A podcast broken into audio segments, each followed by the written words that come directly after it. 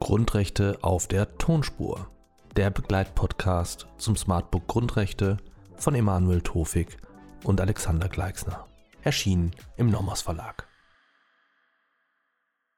Meine sehr verehrten Damen und Herren, herzlich willkommen zum nächsten Video zur Informationsfreiheit aus Artikel 5 Absatz 1 Satz 1 zweite Alternative Grundgesetz. Wen schützt nun die Informationsfreiheit? Wann ist der personelle Schutzbereich eröffnet?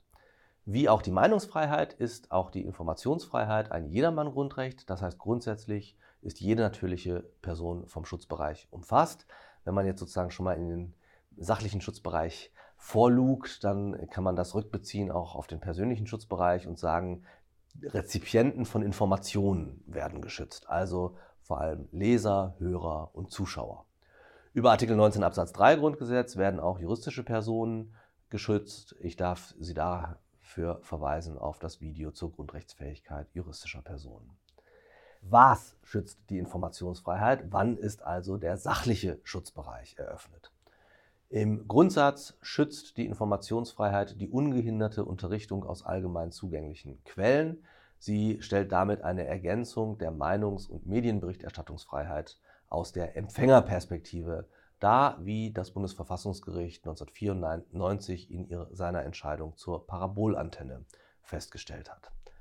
Was ist Gegenstand der Informationsfreiheit? Gegenstand ist also die Unterrichtung aus Informationsquellen, die allgemein zugänglich sind. Allgemein zugänglich sind Informationen, die technisch geeignet und bestimmt sind, der Allgemeinheit, also einem individuell nicht bestimmbaren Personenkreis, Informationen zu verschaffen. Quellen sind alle Informationsträger, unabhängig davon, ob sie eher Meinungen oder eher Tatsachen enthalten oder ob sie öffentliche oder private Angelegenheiten betreffen.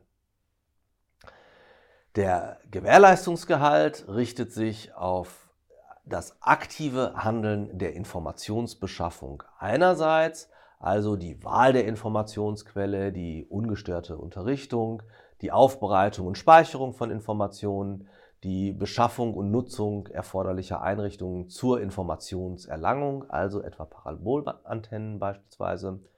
Daneben, neben diesem aktiven äh, Tun, dem aktiven Handeln der Informationsbeschaffung ist auch das passive Entgegennehmen von Informationen geschützt. Aber es gibt keinen Anspruch auf die Information durch den Staat. Das Grundrecht der Informationsfreiheit stellt hier kein originäres Leistungsrecht dar. Das heißt beispielsweise, dass der Staat nicht verpflichtet werden kann oder durch das Grundrecht nicht verpflichtet ist, allgemein zugängliche Informationsquellen einzurichten.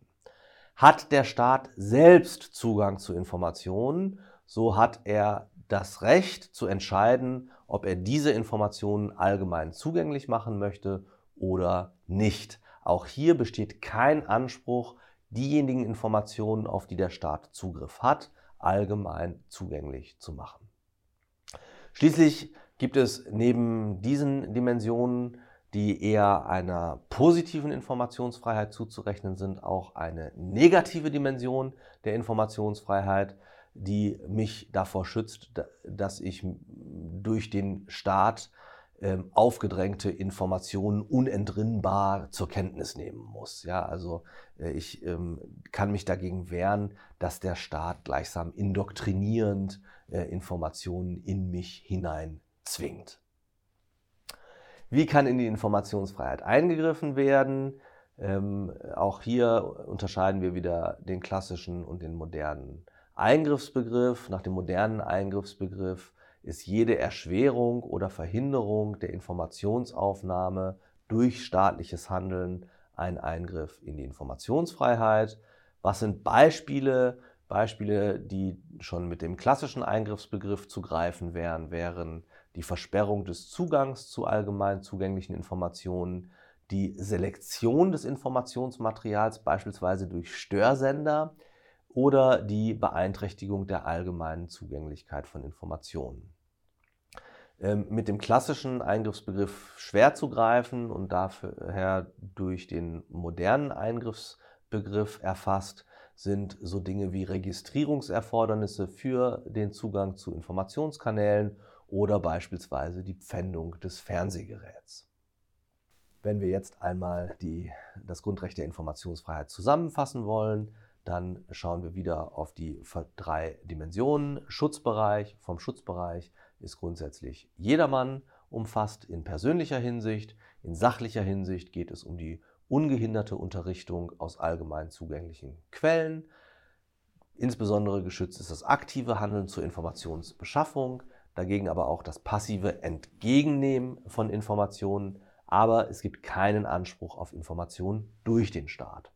Eingriffe, wie gehabt, nach klassischem und modernem Eingriffsbegriff denkbar, verfassungsrechtliche Rechtfertigung, die Schranken entnehmen wir Artikel 5 Absatz 2 Grundgesetz, allgemeine Gesetze, gesetzliche Bestimmungen zum Schutze der Jugend, Recht der persönlichen Ehre, umstritten, inwiefern darüber hinaus kollidierende Grundrechte als Schranke herangezogen werden können.